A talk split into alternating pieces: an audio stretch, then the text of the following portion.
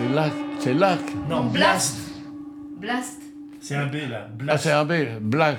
Blast. Blast. Blast. Blast. C'est bien, bien. C'est la, euh, la vie de Jean-Jean. La vie de Jean-Jean. La vie de Jean-Jean. La vie, oui, ça fait quand même beaucoup, euh, la vie. donc c'est un truc, euh, enfin, comme tu veux.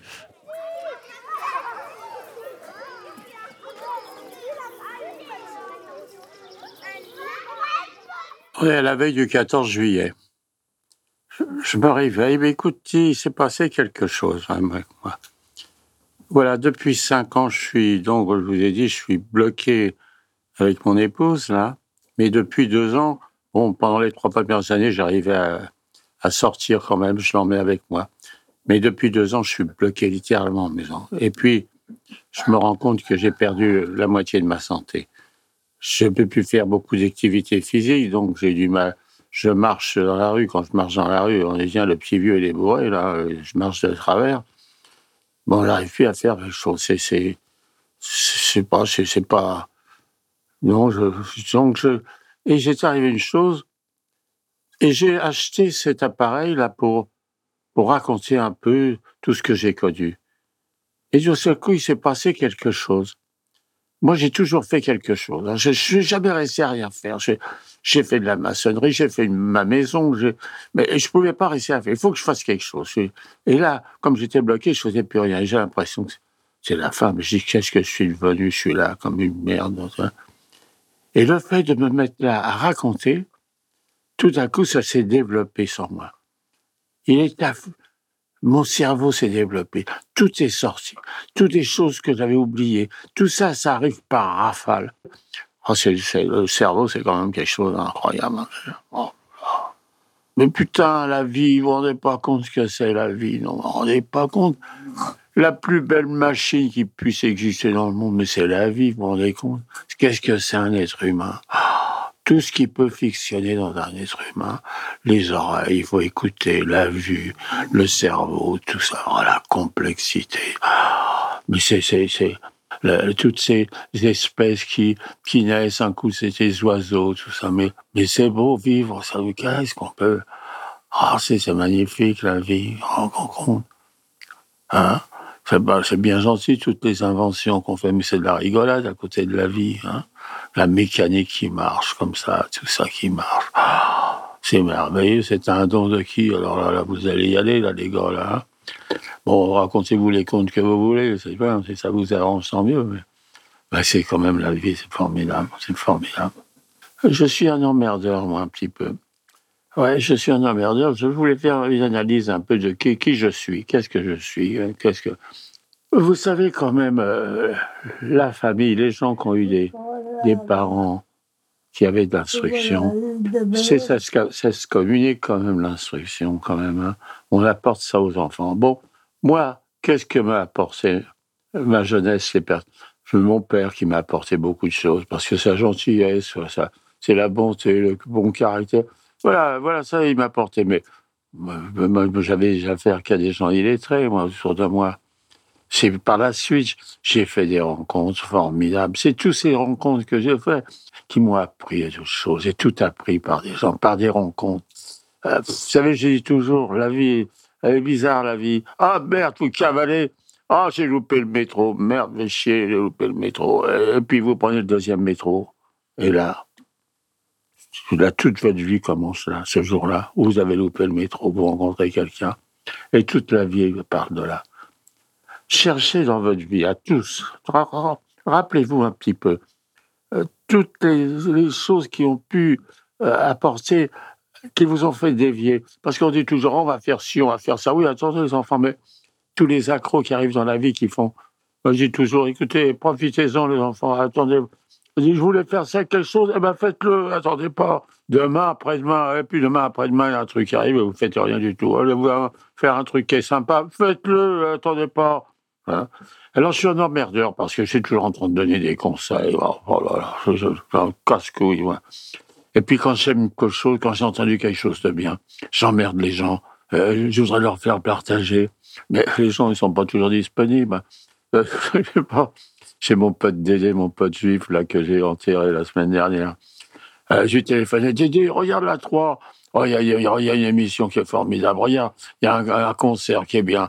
Bon, euh, il n'était pas disponible pour écouter le concert ce jour-là, mais bon, parlons de les gens.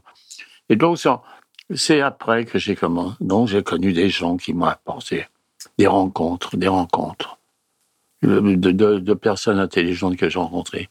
C'est Condette, Condette, mon petit Condette. Les gens intelligents, j'ai commencé à les connaître quand j'ai travaillé dans l'hôtellerie.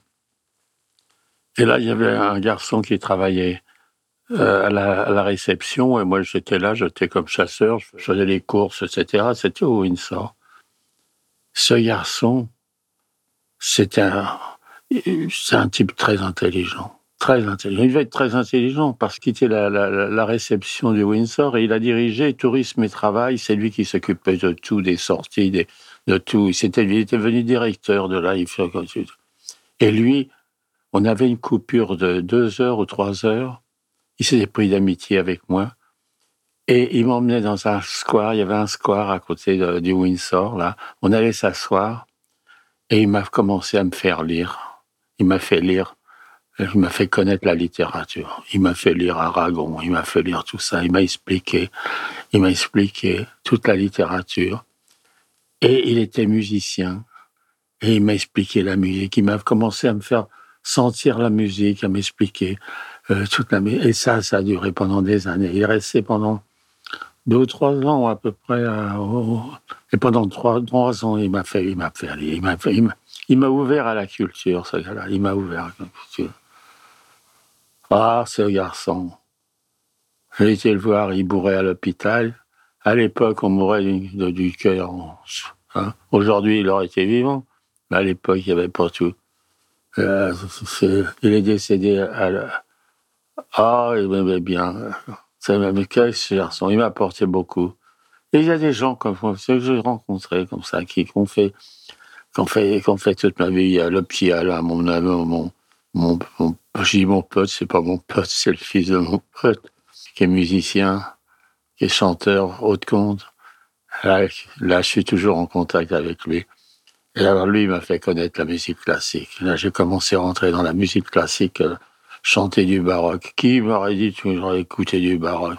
Et que je pense qu'aujourd'hui, j'écoute du baroque. Oh, je me régale à écouter du baroque.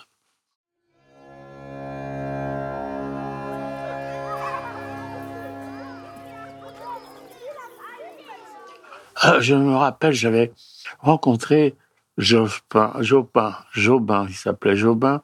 C'était un ténor, un ténor. Euh, j'ai rencontré au, golf, je sais pas, je joue au golf, il dit, vous voulez, je joue avec vous, j'y vais. Et puis, ah, c'est le prix d'amitié, je me prie, il était, et je l'emmerdais, je l'emmerdais, s'il fallait que je, qu'il me réponde. Je me rappelle un jour, je lui dis, ben, écoute, André, quand tu chantes avec une belle fille, que tu fais un duo, là, qu'elle est là, près de toi, la bouche près de toi, écoute, ça doit être formidable quand même, hein. tu, tu, dois sentir quand même des émotions, ah oui, surtout quand elle glaviote, quand, quand elle m'envoie des postillons. Oh, oh j'ai écouté, me casse mon rêve, là. Oh, là, alors il me racontait des histoires de, ah, ah non, c'était, alors, tout un tas de gens que j'ai rencontrés. Ah, mon pianisme. Euh, alors, c'est un pianiste que, j'ai rencontré. J'ai rencontré euh, dans, un, truc de bridge. J'ai rencontré, il, adorait le bridge, adorait le bridge, il adorait le bridge. Et puis, je sais pas, je, c'est une table de prise, on s'est parlé. Je sais pas comment on a vu. Et alors, lui, il donnait des concerts. Il était pianiste, il était professeur de piano dans un, l'académie de médecine, et puis de médecine, de musique, et il donnait des cours. Et, euh, il jouait, il jouait du quatre mains avec une fiche charmante. On voit encore cette fiche charmante.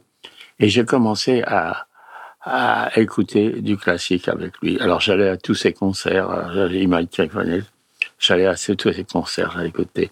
Et bon, c'était. Euh, et, et, je l'emmenais au brise. Alors il était content, il voulait s'appliquer, tout ça. Il était toujours du musée. Arrête. J'ai dit, mais n'en fais pas une de marmise, regarde, moi je viens d'écouter, je connais pas une note de musique, tout ça. Euh, et bah, dans tout ce milieu intellectuel, c'est des gens modestes. Ils ils sont pas là, ils sont pas fanfarons. Ils ont une modestie ils se foutent pas de vous, ils se foutent pas de votre gueule. Alors, bah, bah, euh, J'ai deux exemples.